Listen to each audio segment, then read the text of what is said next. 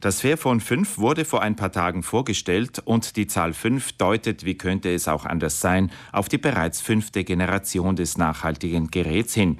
Die Idee dazu wurde bereits vor zehn Jahren geboren. Der Erfinder des Fairphone ist Bas van Abel, ein 46 Jahre alter Elektroingenieur aus den Niederlanden, der mit dem Fairphone einiges in den letzten zehn Jahren in Gang gebracht hat.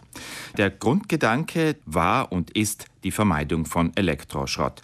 Außerdem hat es sich der niederländische Hersteller zum Ziel gemacht, möglichst viel recyceltes Material einzusetzen und bei der Produktion einen fairen und schonenden Umgang mit Umwelt und Menschen zu pflegen. Und ganz wichtig, das Fairphone sollte gemäß der Firmenphilosophie langlebig sein, was es meines Erachtens durchwegs ist. Was zeichnet das Fairphone aus und unterscheidet es von der Konkurrenz im hochpreisigen Segment, wie eben zum Beispiel ein iPhone?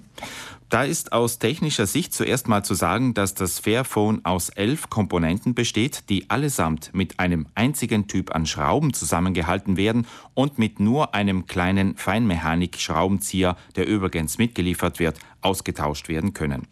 Es ist da keine einzige Komponente verklebt, was dazu führt, dass Nutzerinnen und Nutzer von den Kameras über den Akku bis hin zum Display praktisch alle Komponenten selbst austauschen, sprich reparieren können. Und das ist meines Erachtens der springende Punkt, denn so kann ich mir den Gang und vor allem das Geld bei Dr. Handy sparen und bin nicht einer möglichen Abzocke ausgesetzt, weil es wieder mal heißt, es tut mir leid, Ihre Reparatur kostet so und so viel Euro, da kaufen Sie sich gleich ein neues Smartphone und das alte landet dann wieder mal in irgendeiner Schublade.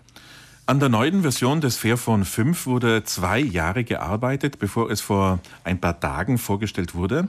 Was hat sich im Vergleich zum Vorgängermodell an dem nachhaltigen Mobiltelefon verändert? Das ist eigentlich sehr schnell gesagt. Es gab an und für sich nicht viel zu verbessern, da das Vorgängermodell technisch und vom Design her schon mehr als ausgereift war.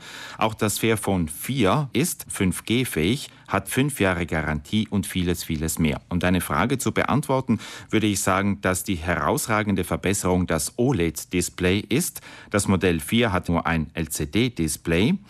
Als nächstes würde ich die Qualität der Fotokameras erwähnen, die es jetzt im Fotomodus auf 50 Megapixel und im Videomodus auf 4K-Qualität bringen. Und sei noch erwähnt, dass bis 2031 alle Android-Software-Upgrades äh, im Fairphone 5 garantiert werden. Mehr können Sie auf fairphone.com erfahren. Einen kleinen Wermutstropfen hat das neue Fairphone 5 allerdings, respektive dem Vorgängermodell, hat sich die neueste Version um 170 Euro verteuert, was wohl dem sehr viel besseren OLED-Display und der Rohstoffproblematik der letzten Monate zuzuschreiben ist. Das neue Fairphone 5 wird zu einem Online-Kaufpreis von 699 Euro ausgeliefert.